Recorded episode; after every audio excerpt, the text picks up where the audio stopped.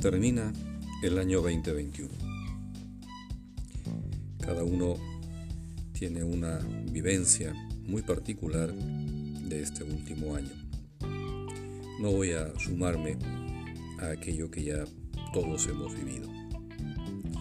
Y sí pienso que este nuevo año que se avecina es un nuevo año que nos abre oportunidades, retos y que sabremos, estoy seguro, afrontarlos como lo hemos hecho con los retos de este 2021 que termina.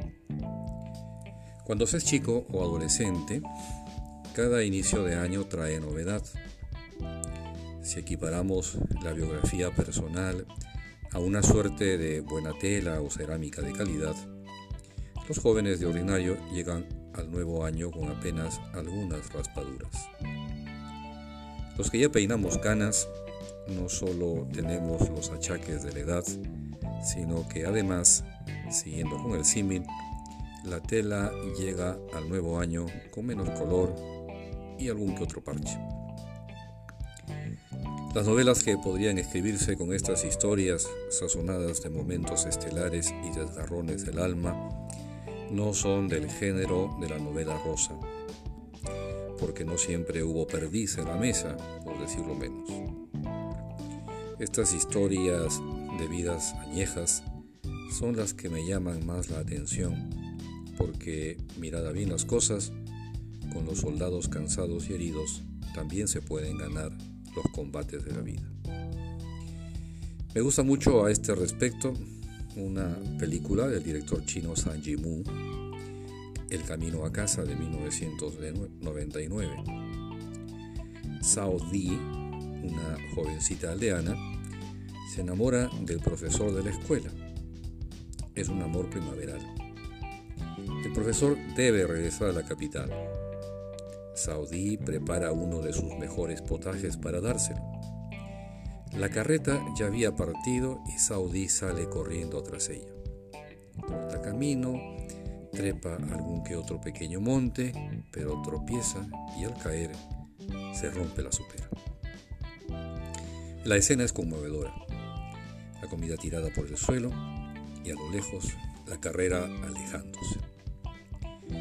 El llanto de Di es desconsolador. Los días transcurren y su pena aumenta.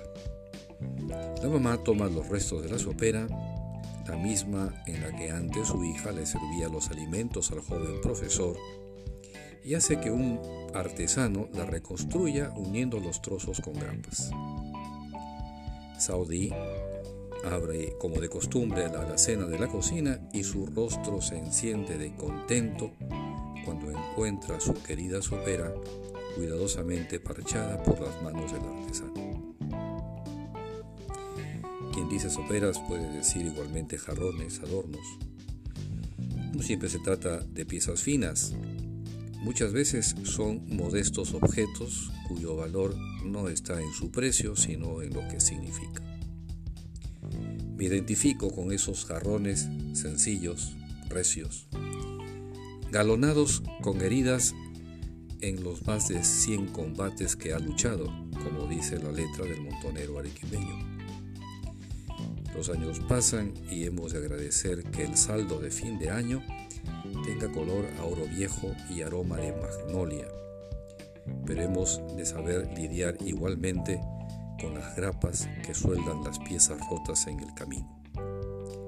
De esas grapas, en todo este año 2021, todos más o menos sabemos algo. El currículum vitae real de los seres humanos no es el que enviamos a las empresas. Allí nos vendemos y hablamos de las maravillas que sabemos hacer. Nadie pone en su hoja de vida sus defectos, su mal genio, sus penas. La vida real es mucho más dramática y más rica. Este dramatismo de la existencia humana no se salva con un tú puedes, ánimo, o con un arenga al estilo no te preocupes, pues de los errores se aprende. Bien, pero a mí me sabe a poco. Prefiero mil veces la dulzura del villancico navideño, cuyo estribillo resuma sabiduría cristiana. Soy una mula, mi niño, mi niño, pero te quiero, te quiero. La caída, el desamor, la tontería son reales y aún así te quiero. Arrepentimiento y perdón van de la mano. Con el primero se purifica la fuente, con el segundo se abre el camino para volver a empezar. Feliz año nuevo.